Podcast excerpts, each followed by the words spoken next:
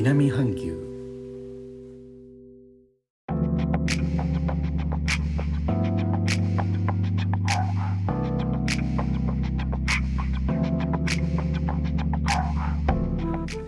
インドネシアから高野です。今日のジョクジャカルタは朝から日が差したり曇ったりと慌ただしいお天気です。雨季ですのでいずれ雨が降り出すと思います。雷の音が収録に入ってくるかもしれません。去る2月13日の夜の東北地方を中心とした地震の後日本では大雨になっている地域が多いようですね。被害に遭われている皆さんお見舞い申し上げます。さてインドネシアも雨季となれば各地で洪水続きとなります。昨日クラブハウスの方でモデレーターをさせていただいた際にジャカルタにお住まいの方ともお話しさせていただきました。私ジャカルタに住んでいたことがあります。田舎育ちということもあって都会は大好きです。渋滞も好きなので変態がられます。車内でインドネシア語のラジオを聴いてればいいじゃないですか。私ラジオ好きですしタクシーの場合運転手さんとの世間話をするのも語学の上達になります。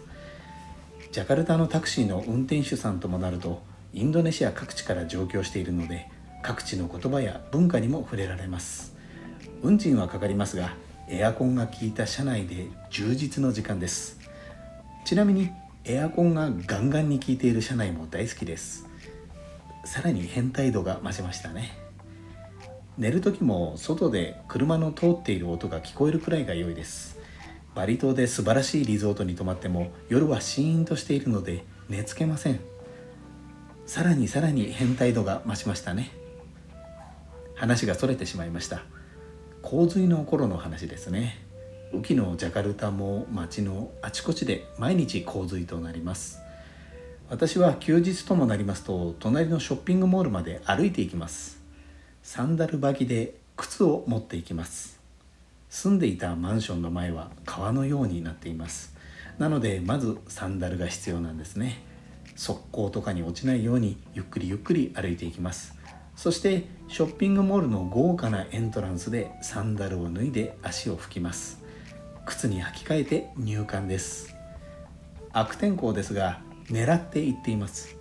洪水なのでたどり着けるお客さんが少なくて空いているんです。スーパーマーケットのレジも空いていてスムーズなんですね。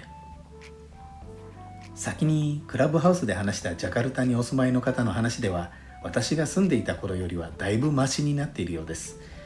滑稽な話ですがジャカルタらしい良い思い出と懐かしく思います。最後までお聴きいただきありがとうございます。レターコメントもお待ちしております。インドネシアから高野でした。それではインドネシア語でのご挨拶またお会いしましょう。参拝順波ラギ。